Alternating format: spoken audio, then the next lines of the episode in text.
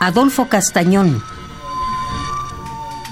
ensayista, narrador y poeta mexicano, nació en 1952. En sus propias palabras, en este poema se da un continuo desvarío entre lo textual, lo geográfico y lo mitológico afectivo o lo afectivo simbólico. De Recuerdos de Coyoacán, fragmento. Era otro y soy el mismo. Yo no sé si fui feliz. Caminaba por las noches la ciudad de la memoria la ciudad dormida entre sus nombres. Temprano por la mañana iba a la preparatoria. No era San Ildefonso ni sus legendarios patios. Se llamaba Prepa 6. No sabíamos cómo era Antonio Caso. El lugar, Coyoacán. El año y 1968.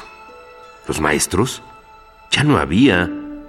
Profesores funcionarios, candidatos, unos a la política, a la porra o a la guerrilla otros, periodistas asalariados, ortodoxos y heterodoxos, cocúrbitas e hipérbolos del templo de la corbata. Yo no sé si fui feliz, solo sé que me desvelaba, ni era otro ni soy el mismo. Era el que ya se iba.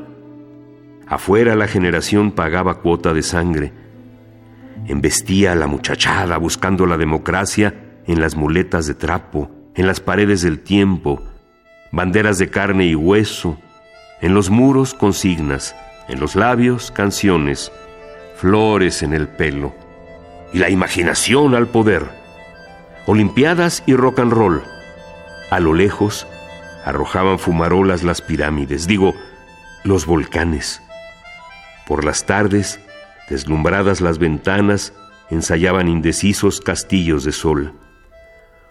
Unos leyendo a Marx o a Marcuse, otros a Octavio Paz y a Julio Cortázar, algunos la rama dorada.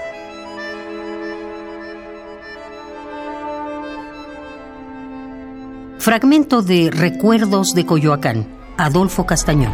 Un poema al día. Selección de Felipe Garrido. Radio UNAM. Experiencia sonora.